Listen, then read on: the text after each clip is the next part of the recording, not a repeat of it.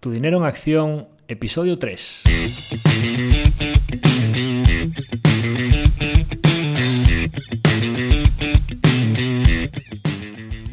Hola, soy Javier Acción, asesor financiero independiente autorizado y registrado en la Comisión Nacional del Mercado de Valores con el número 149 y asesor del fondo de inversión Acción Global. Te doy la bienvenida a Tu Dinero en Acción, tu podcast de inversión, donde hablaremos de manera sencilla y cercana de conceptos, métodos y alternativas para rentabilizar tus ahorros. Si te planteas sacarle partido a tus ahorros o quieres descubrir qué opciones te interesan más, te invito a quedarte para aprender sobre finanzas con un lenguaje directo y sin tecnicismos. Si tienes alguna pregunta, duda o sugerencia, puedes contactar con nosotros utilizando las distintas vías que encontrarás en nuestra página web www.accioninversiones.com.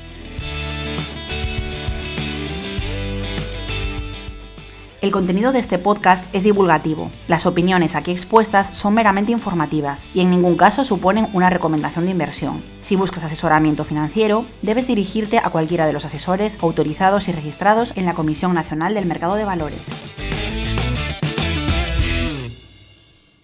En este tercer episodio voy a intentar responder algunas preguntas sobre un factor que me parece fundamental cuando hemos decidido que queremos invertir nuestros ahorros, y es el riesgo. ¿Es arriesgado invertir? ¿Qué riesgo estoy asumiendo cuando realizo una determinada inversión? ¿Es arriesgado intentar hacerlo por mí mismo o debo pedir ayuda?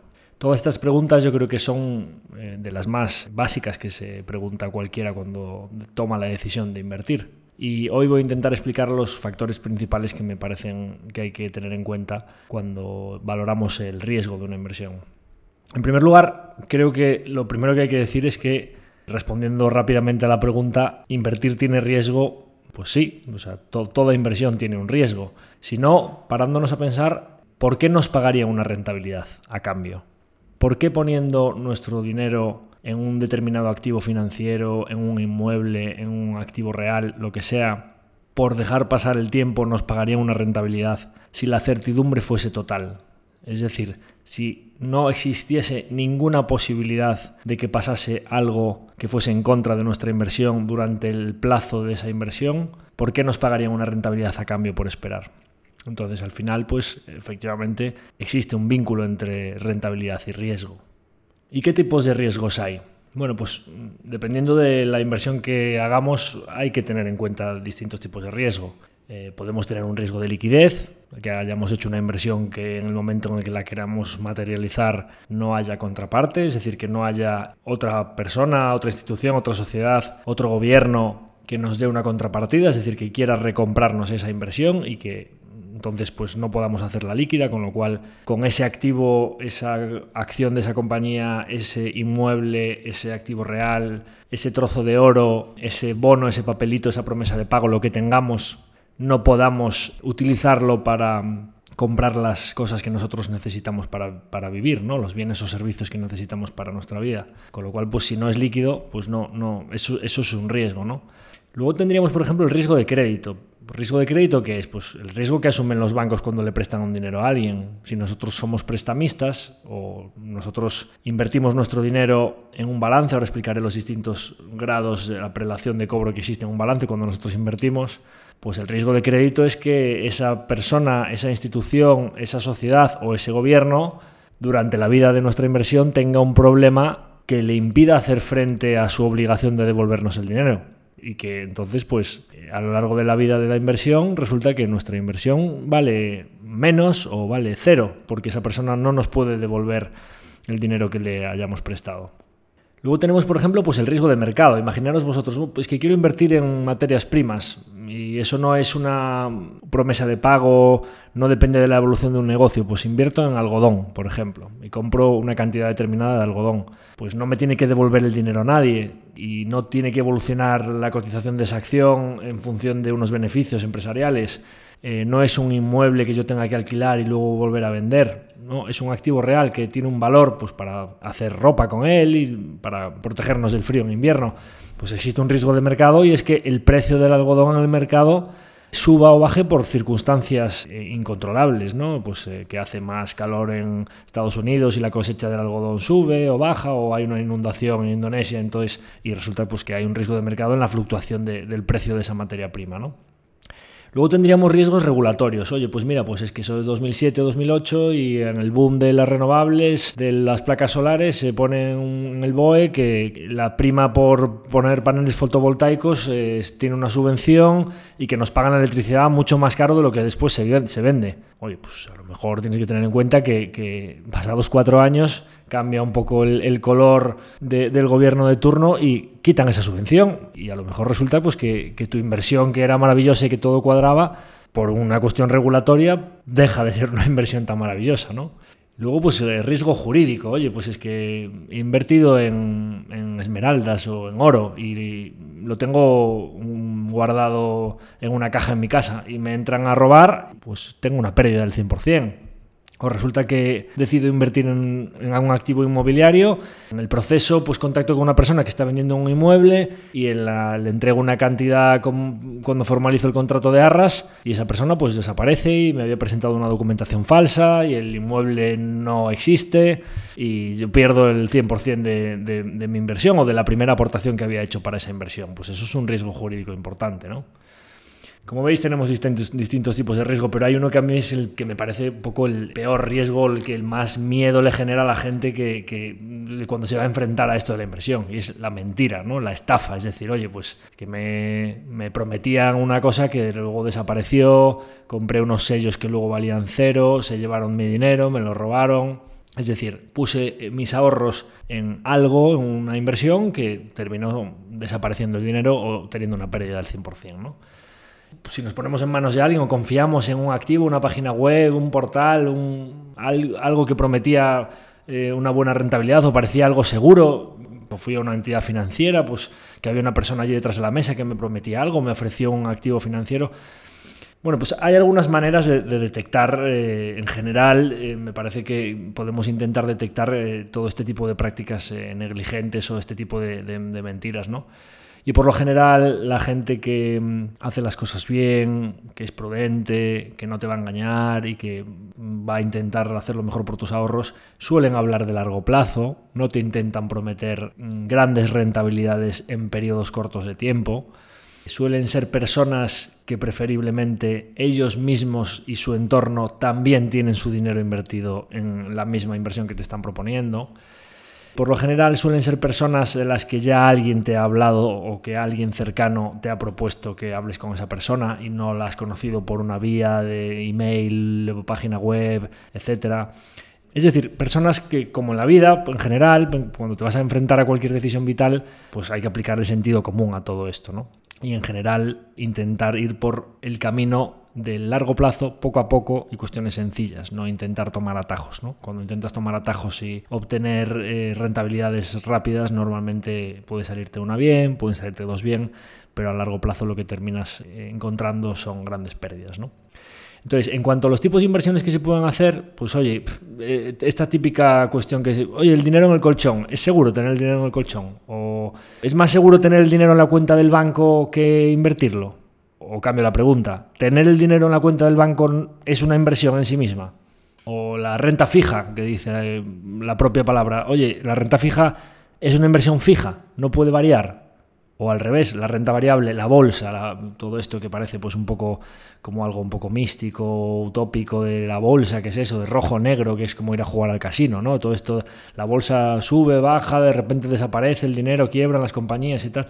¿Es la bolsa mucho más arriesgada que la renta fija o no? En general, podríamos estar haciendo muchos capítulos sobre cada temática de inversión y sobre el riesgo de cada una de las inversiones, pero voy a intentar dar unas pinceladas de por qué creo que hay unos, em, unas creencias eh, populares o en cultura o incultura financiera generalizada se tiende a pensar que hay una serie de inversiones que son más seguras o más fijas y que hay otras que son más arriesgadas y voy a intentar explicar por qué creo que no es así. Del dinero en el colchón ya casi prácticamente no voy a hablar porque eh, forma parte de un mundo al que a mí no me gustaría volver a pertenecer. Es decir, a mí me gustaría avanzar y creo en un mundo en el que el dinero físico va a desaparecer. De hecho, cuando me dice alguna persona, oye, tengo un dinero, ya no hablo del color del dinero, sino de la letra del dinero que se habla ahora, ¿no? Digo, pues tío, a mí de verdad, ni, me lo menciones eso, eso no es cosa mía, búscate la vida, no quiero saber nada de todo eso. Eso es, eso es una cosa completamente anacrónica de la que no quiero ni oír hablar, ¿no? El dinero, pues círculos bancarios electrónicos, tarjetas y cada vez ni tarjetas, ¿no? Si pueden ser pagos electrónicos y todo por los cauces eh, normales, legales y habituales, ¿no? Más allá de decir que además es que bueno, pues el dinero en el colchón al final, pues eh, como hablamos ya en el capítulo anterior contando un poco lo, por qué hay que invertir, al final con el paso del tiempo pues vas a ir perdiendo poder adquisitivo porque no vas a poder obtener ninguna rentabilidad, ¿no? Más allá del riesgo jurídico por la posibilidad de robo, inseguridad, de, tener el dinero en casa, ¿no? En la cuenta del banco, nosotros esto de tener el dinero en la cuenta del banco al final cuando vamos lo tienen allí guardado para nosotros. Y esto lo hilo un poco con el tema del balance que os decía, ¿no? Eh, al final, cuando realizas una inversión, sea a través de un gobierno porque le prestas el dinero a un país o a través de una empresa porque le prestas el dinero a la empresa, en cualquiera de las partes de su balance, y explico muy rápidamente qué es esto del balance, las empresas tienen un activo y un pasivo. El pasivo es de dónde viene el dinero y el activo en qué invierten el dinero para poner a funcionar y obtener rentabilidad con su negocio. El pasivo de las empresas desde abajo hacia arriba, según vamos avanzando por el pasivo, vamos de lo más líquido o teóricamente la primera prelación de corvo, lo, primero que tengo que pagar, y hacia arriba voy hacia lo menos líquido o lo que menos prelación de cobro tiene. Menos prelación de cobro, ¿qué quiere decir? Oye, que cuando la empresa tiene un problema y cuando la empresa empieza a tener apuros y empieza a tener un activo que vale cada vez menos, los primeros que pierden son los que están arriba de todo. Y los últimos que pierden, es decir, los primeros que cobran, son los que están abajo de todo. De abajo hacia arriba vamos enumerando. Los primeros que cobran, pues vamos a decir que son empleados, hacienda, etcétera, etcétera, ¿vale? Que al final, pues un empleado que lleva un tiempo trabajando para la empresa y todavía no ha cobrado su nómina, está en el debe de esa empresa, es decir, le deben todavía la nómina. Hacienda, cuando no ha cobrado los seguros sociales o una retención de IRPF, lo que sea, todavía se la debes a Hacienda, todavía eso no se la has pagado, son de los primeritos. Sabemos muy bien que Hacienda tienen que ir muy mal las cosas para que no cobre, ¿no? Seguimos hacia arriba, depósitos bancarios, eh, deuda bancaria tipo senior o la más asegurada, o un, préstamo garantizado, hipotecado, etcétera, etcétera, que tiene una garantía real. Nos seguimos hacia arriba, deuda más junior o subordinada, con menos relación de garantías o con un poquito menos de, preferencia de cobro. Seguimos hacia arriba, preferentes, que sabéis que ha habido muchas historias con las preferentes, es un tipo de híbrido entre deuda y capital y arriba de todo los accionistas, los que son dueños del negocio, esos que participan en el crecimiento, en los beneficios, en los dividendos y que cuando el negocio aumenta ven aumentar su valor y que cuando el negocio disminuye ven, ven disminuir su valor. ¿no? Entonces tendemos a pensar que estar abajo de todo, porque al final cuando nosotros tenemos el dinero en la cuenta de un banco, nosotros estamos en el balance del banco. Cuando vamos allí a la oficina del banco, no tienen allí un nombre, una cajita con nuestro dinero, con el dinero allí esperando por nosotros, sino que los bancos al final lo meten en su circuito, lo invierten en sus cosas, se lo prestan a otro, a un tema inmobiliario, hacen un desarrollo, invierten, etc, etc, etc, ¿no? Y lo cierto es que antiguamente los bancos funcionaban un poco como, como estudiábamos en las clases de, micro, macro, etcétera, en la universidad, el puente entre ahorro e inversión. ¿Qué es esto del puente entre ahorro e inversión? Que la banca tradicionalmente lo que hacía es que iba allí una persona que tenía unos excedentes, unos ahorros, y le decía, oye, me guardáis esto y me dais una rentabilidad a cambio. Lo que decía, sí, por supuesto, tráelo para aquí. Lo guardamos, te ponemos en una cartilla tu nombre, cogemos este dinero y hacemos de puente entre el ahorro y la inversión, que esa debería ser, por definición, el objeto social o el objeto, el objeto para nuestra sociedad y el objeto para la economía de, de las entidades financieras y llegaba otra persona allí que decía, oye, quiero montar un negocio, quiero emprender y necesito financiación. El banco que hacía, cogía los ahorros del ahorrador y se los prestaba a quien necesita inversión. Al ahorrador le doy el 4% y al inversor que necesita ese dinero, necesita endeudarse para crecer, le cobro el 6%. Diferencia, me quedo los dos puntos que están por el medio. Y con eso tengo que pagar mis costes, mis oficinas, mis nóminas, tengo que cubrir una tasa de mora de que de repente de cada 20 o 30 operaciones que hago hay una o dos que no me las devuelven y eso tengo que llevarlo a pérdidas, etc. etc ¿no? Sabéis por dónde vamos. ¿Qué pasa? Que resulta que en los últimos años las entidades financieras les han dicho, no, mira, es que mm, tienes que vender tu dinero al 1%. Y entonces, bueno, pues a cambio eh, resulta que al ahorrador, al que te traía el dinero, le vas a pagar el cero, no le vas a dar nada de rentabilidad. Y aquellos maravillosos depósitos que nos daban el 4% a 12 meses, ahora no te dan nada. De hecho, te cobran por la liquidez. ¿Vale? Que ya entraremos en todo eso de la política monetaria y de los bancos centrales europeos, de si eso funciona o no. Si penalizar el ahorro e incentivar que la gente y las empresas se endeuden es una buena política o no, que eso es lo, que están haciendo. Pero volvemos a nuestro punto, que el, tema del riesgo. Cuando nosotros estamos en el balance y el ahorrador va allí y pone, ¿tienen el dinero allí guardado? No, eh, lo están utilizando en, prestarlo, ya veremos si se lo devuelven o no. Entonces, eh, es seguro prestarle el dinero a un banco. Es decir, el dinero en la cuenta corriente que al final nos deben el dinero. Cuando vamos allí a decirle, oye, quiero sacar dinero en la cuenta, te lo deben y te tienen que dar un trozo de eso que te deben. Eso es seguro. Bueno, pues los bancos, como su negocio tradicional es tan poco rentable porque compran a 4, venden a 6 y tienen que pagar toda la diferencia de gastos, la, tasa de mora, todos sus edificios, sus oficinas, sus vendedores, sus comerciales, etcétera. ¿Qué maravillosa idea han tenido? Pues la maravillosa idea que han tenido es que ellos ponen 10 y prestan 100. Es decir, que apalancan hasta 10 veces el equity o el capital o lo que han puesto sus accionistas. Esto es lo que es el ratio de solvencia o lo que podemos decir el ratio de recursos propios del 10%. Es decir, que ellos ponen un 10 de un activo de 100.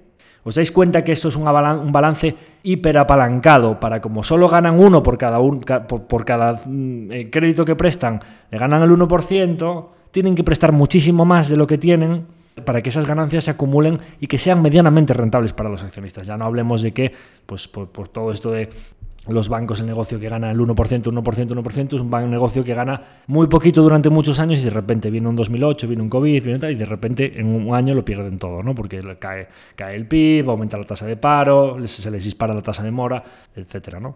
Entonces, en este balance tan apalancado y que es un negocio con una asimetría tan grande que de repente, pues es seguro lo que se piensa, el depósito bancario, tener dinero en la cuenta, es lo más seguro, ¿de verdad creéis que es eh, lo más seguro? No, es que me garantiza el fondo de garantía de depósitos hasta 100.000 euros o 120.000 euros por titular y cuenta, por titular y entidad, ¿no? ¿Quién es el fondo de garantía de depósitos? El fondo de garantía de depósitos es el Banco de España, es decir, el gobierno, ¿no?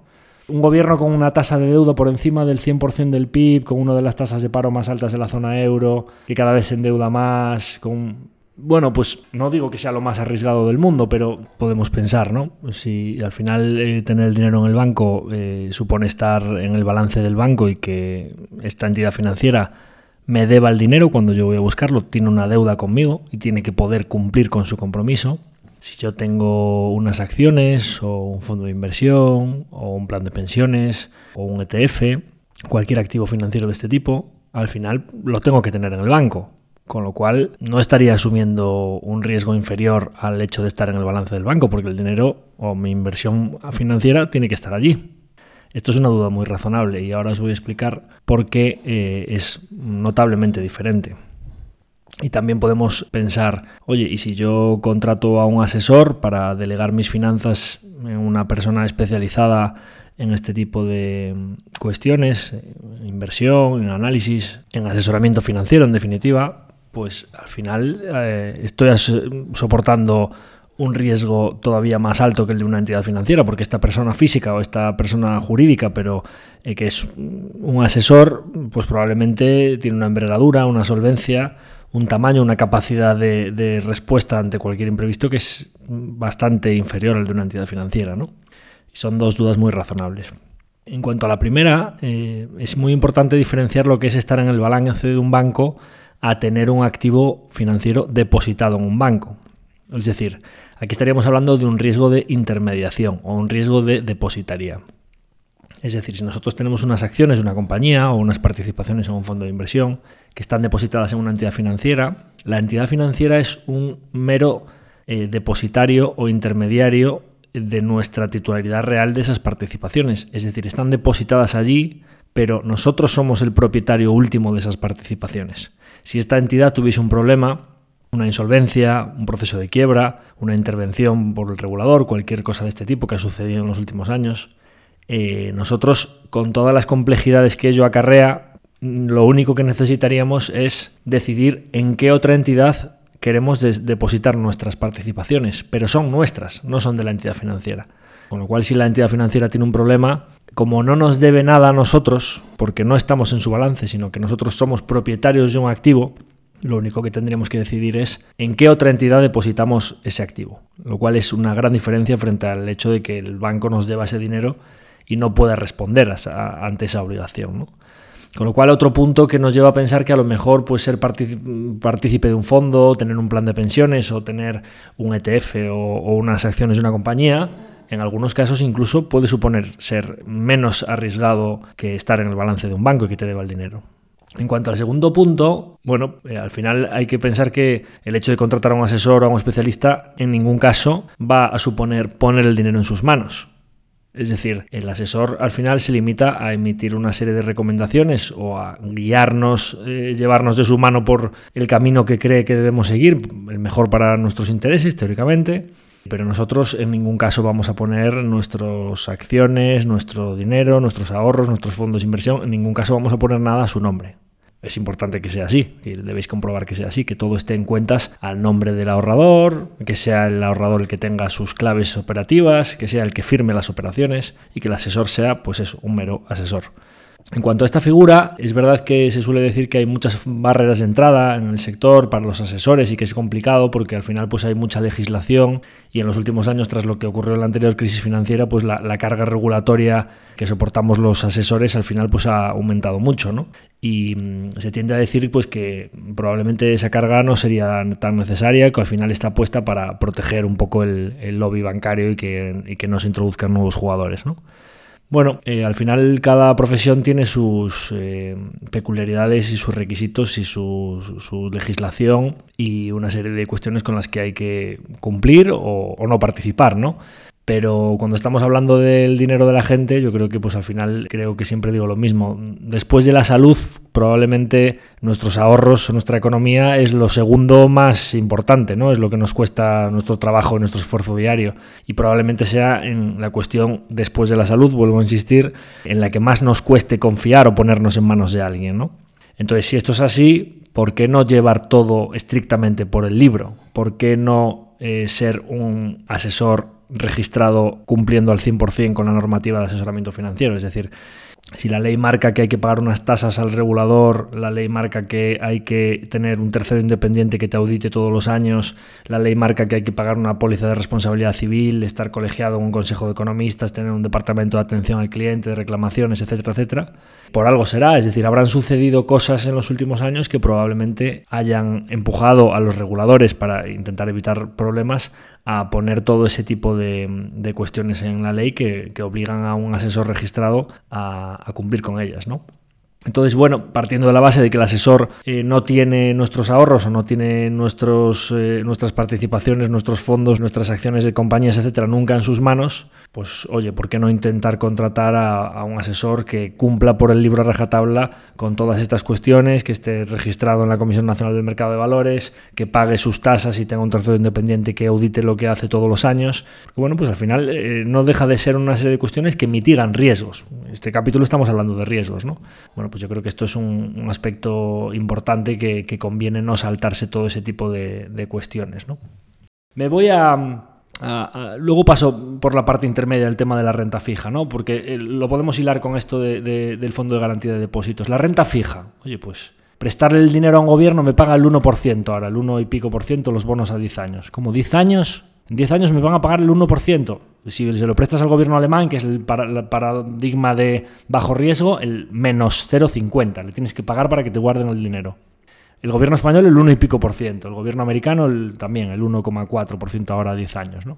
¿Creéis que esto es una inversión segura? Bueno, pues parece que a lo mejor el gobierno americano o el gobierno alemán es bastante seguro. ¿no? Si quiebran Alemania o Estados Unidos, que nuestro menor problema sea donde el depósito, la renta fija o el bono que hayamos comprado. ¿no? Que al final un bono es prestarle el dinero a un gobierno o a una compañía para que haga sus inversiones. Los gobiernos hagan sus carreteras, sus colegios, etcétera, paguen sus pensiones, las empresas para que monten su negocio y crezcan. ¿no? Y sobre todo, voy a otro punto. El tema de la renta fija, si yo presto 100.000 euros y me van a pagar un 1%, es decir, 1.000, 1.000, 1.000, y al cabo de 10 años me van a devolver los 1.000 de ese año más los 100.000 que le presté, 100.000 euros cuando pasen 10 años es la misma cantidad de dinero que hoy o se va a ver mm, visto disminuido porque los precios han aumentado, lo que hablamos de la inflación. Es una inversión razonable en un periodo inflacionista con tipos tan de interés tan bajos y sobre todo si los tipos, si hay inflación y la economía se recalienta y tienen que subir los tipos de interés al revés de lo que los han bajado en los últimos años y de repente estos bonos del tesoro que están pagando el 1% empieza a haber bonos al 3 o el 4%, ¿qué va a pasar con estos bonos que pagaban el 1? ¿Os dais cuenta que van a dejar de ser tan atractivos y que la gente va a comprarlos del 4 y estos van a caer hasta que se pongan un punto de rentabilidad similar? Es decir, los entornos inflacionistas, la subida de tipos de interés es muy perjudicial para las inversiones en renta fija. Con lo cual acabamos de hablar de dos tipos de inversiones muy clásicas, que es el depósito bancario, el saldo en cuenta, y de la renta fija, que es bastante relativo lo de que son tan seguras, ¿no? Vamos a irnos a lo que queremos que es, por lo general, la creencia que es que la bolsa es arriesgada. Vamos a hemos pasado por las diferentes capas del pasivo, depósito, bonos o renta fija o préstamos y vamos a irnos a la parte de arriba para daros un poco un mix de, de los tres tipos de inversiones así más típicos, ¿no? La bolsa es arriesgada. Bien, eh, nosotros, por ejemplo, vamos, yo voy a hablar del caso que conozco yo más cercano. ¿no? Nosotros invertimos, eh, tiendo a seleccionar empresas de países desarrollados, con una seguridad jurídica eh, lo más alta posible, con un entorno regulatorio estable en los últimos 30, 40, 50 años. Hablamos de países pues, como Estados Unidos, como Canadá, Reino Unido, Suecia, Alemania. También tenemos alguna empresa aquí en España, ¿no? concretamente pues en una empresa de Galicia y otra empresa del País Vasco. ¿Vosotros pensáis qué es ser inversor o ser socio de una empresa? ¿no? Que al final es ser socio de una compañía. ¿no? Es lo mismo que si yo pues, tengo un compañero que me propone un negocio, vamos a firmar una escritura en un notario, montamos, hacemos una aportación de capital, invertimos en una serie de activos y montamos un negocio en funcionamiento. Invertir en bolsa es exactamente lo mismo que eso que acabo de decir, pero con la facilidad de que no hay que ir a, firmar la escritura ante notario, sino que le das a un botón y te conviertes en propietario de un trocito de un negocio. Eso es lo que es tener una acción. ¿Y ser socio de un negocio es arriesgado o no es arriesgado? Ser socio de 25 compañías cotizadas en mercados desarrollados con alta seguridad jurídica, de 25 compañías, me lo invento, imaginaros, Amazon, Microsoft, Google, Apple, Constellation Software, NBA Bearings, eh, Instalco, Embracer, eh, Samsung, Mitsubishi, Daimler Mercedes, Volkswagen, compañías que nosotros no tenemos en cartera, pero que podéis conocer todos vosotros. Pues, ¿Es arriesgado invertir en compañías, en 25 negocios de estas características que están cotizadas y tienen su sede en Estados Unidos, Suecia, Canadá, Reino Unido, Alemania, Francia, España, pues yo qué sé, L'Oreal, eh, Louis Vuitton, compañías Inditex, Zara. ¿Vosotros creéis cuál es el riesgo? ¿no? Es decir, cuando inviertes en bolsa, el, máximo riesgo que, que uno piensa que puede asumir es, oye, pues es que la compañía quebró.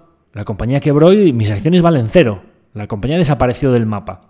¿Qué posibilidades le asignáis vosotros a que 25 o 30 compañías de estos países, que Amazon, Microsoft, Apple, Google, Zara, Mercedes, Volkswagen, etc., etc., desaparezcan todas al mismo tiempo? Que haya un evento internacional en los mercados financieros o algo que suceda en la economía para que todas estas empresas colapsen al mismo tiempo. ¿Creéis que existe esa posibilidad o que es más probable que un banco apalancado al 90% o que un gobierno con una deuda de más del 100% del PIB no te devuelva el dinero? ¿O que todas estas compañías, no es que no te lo devuelvan porque no te lo deben, sino que eres propietario de ellas, desaparezcan y valgan cero al mismo tiempo? ¿Veis por dónde voy? ¿no? Veis que eh, el tema de la percepción del riesgo es un poco relativo, porque si todas estas empresas desaparecen al mismo tiempo, creo yo que nosotros pues, nos ponemos un taparrabos y vamos a buscar qué cazamos al monte ese día. Es decir, lo menos que nos va a preocupar es qué ha pasado con nuestros fondos de inversión, porque el dinero no va a valer absolutamente nada, vamos a volver al trueque. Entonces, más vale que tengas algo para intercambiar con el paisano de enfrente el, próximo día, ¿no? Entonces, eh, eso es lo que nosotros hacemos, eh, porque la diferencia entre que te deban 100 y dentro de 10 años te den 100, que es mucho menos, y que a lo mejor no te lo devuelve porque durante esos 10 años tiene un problema, para mí eso es mucho más arriesgado que ser propietario de negocios maravillosos que crecen con el paso del tiempo, que sé que dentro de 10 años, si de repente me he encontrado un Jeff Bezos o un Amancio Ortega, los dos fundadores de Google, etcétera, y de repente pasan 10 años y eso vale por 10, por 20, por 50 o por 100, mi inversión va a ser muchísimo más valiosa que los 100 iniciales que le presté. Es decir, más que habrán cubierto la inflación que va a haber en ese periodo. ¿no? Con lo cual podemos enriquecernos, ganar poder adquisitivo, ganar independencia financiera muy por encima del crecimiento de la vida. Cosa que con la renta fija, con el dinero en cuenta, con una promesa de pago, un pagaré, en definitiva, nunca vamos a poder conseguir. Y entonces vamos al tema de la volatilidad, porque durante ese camino, cuando Amancio Ortega consigue lo que consigue con Inditex, cuando Jeff Bezos consigue lo que consigue con Amazon, lo consigue a lo largo de muchos años, pero si miramos el histórico nos damos cuenta que por el camino ha habido 50 sustos intermedios. Ha habido COVID, ha habido crisis financiera de 2008, ha habido la prima de riesgo de 2012, que ya quién se acuerda de la prima de riesgo, ha habido guerras, ha habido crisis del petróleo, ha habido invasiones de Irak, ha habido tigres asiáticos, vamos, ha habido de todo. Y en muchos esos de todos las acciones que nosotros teníamos en ese momento, que dice la gente, oye, quien haya comprado Apple en el año 85, a día de hoy, si hubiese metido 1.000 euros, tendría 400, tropocientos trillones de euros, ¿no? La típica falacia esa. ¿Vosotros creéis que esto es tan fácil, que, que no hay que soportar dolores de cabeza intermedios, náuseas intermedias, noches sin dormir intermedias? No es así, es decir, durante el camino hay que soportar mucha volatilidad. Y la volatilidad es riesgo. Es decir, nuestros negocios en los negocios en los que nosotros invertimos se mueva su cotización en los mercados, porque claro, tú inviertes con el socio que estaba al lado, vas al notario a montar un negocio, no tienes un valor real de la cotización de ese negocio cada día. No te dan un precio por ese negocio cada día. Estás tranquilo porque no ves la volatilidad.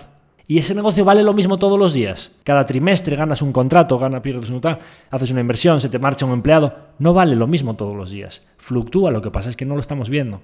Nuestro inmueble, el, sector inmobiliario, cuando compramos invertimos en ladrillo, ¿por qué la gente piensa que es seguro? Joder, en 2008 los inmuebles cayeron un 40 o 50%, sin despeinarse. Bueno, pero es que, es que como yo no taso el inmueble todos los trimestres, no tengo un valor real de cuánto vale. Ah, no hay volatilidad. Como que ¿Vosotros creéis que los inmuebles valen lo mismo todos los días? Compra un inmueble ahora, paga un 10% de ITP, un 10% de IVA y de repente que venga un COVID y vete a los tres meses a venderlo. Aparte del 10% de impuestos que tienes que perder ya en la, primera transacción, a ver si te pagan lo mismo con todo el mundo encerrado. Cuando cierre el, el grifo los bancos y no den ni una sola hipoteca de estas al 1% fijo que están dando ahora, a ver si valen lo mismo los inmuebles. Lo pasa es que no tenemos esa sensación de volatilidad y estar mirando una cotización de Amazon cuando pasa de 3.000 a 1.500 y de 1.500 a 4.000, etcétera, es algo que no todo el mundo soporta de la misma manera, pero no es riesgo. Es decir, el riesgo es que nosotros, cuando Amazon se va de 1.000 a 100,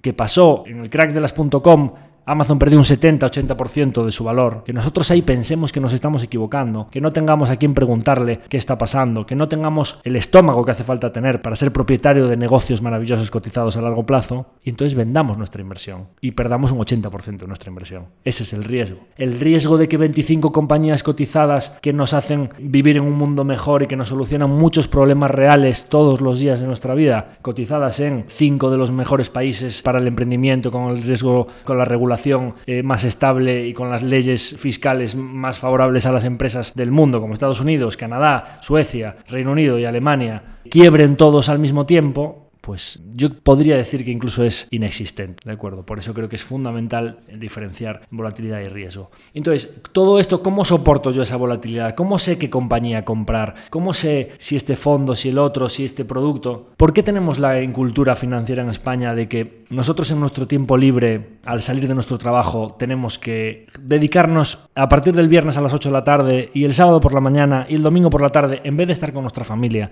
con nuestros amigos, disfrutar de nuestro tiempo libre, viajar, etcétera, hacer ejercicio físico, lo que queramos cada uno, poner a gestionar nuestras propias finanzas personales, nuestros ahorros. ¿No será mejor especializarse y que cada uno se centre en su trabajo y delegar la gestión de nuestras finanzas o confiar en, una persona que se ha especializado en eso? En otros países, eh, con la cultura financiera mucho más desarrollada, Reino Unido, Alemania, Estados Unidos, etcétera, ya se han dado cuenta que las finanzas personales, si nosotros no hemos estudiado para eso o no queremos dedicarle en nuestro hobby, nuestro tiempo libre, aprender sobre eso porque no tenemos tiempo, pues lo mejor que puedes buscar es una persona en la que confíes, una empresa en la que confíes, da igual, un, asesor, un broker, un intermediario, lo que sea, que se haya especializado en, buscar las mejores inversiones para ti.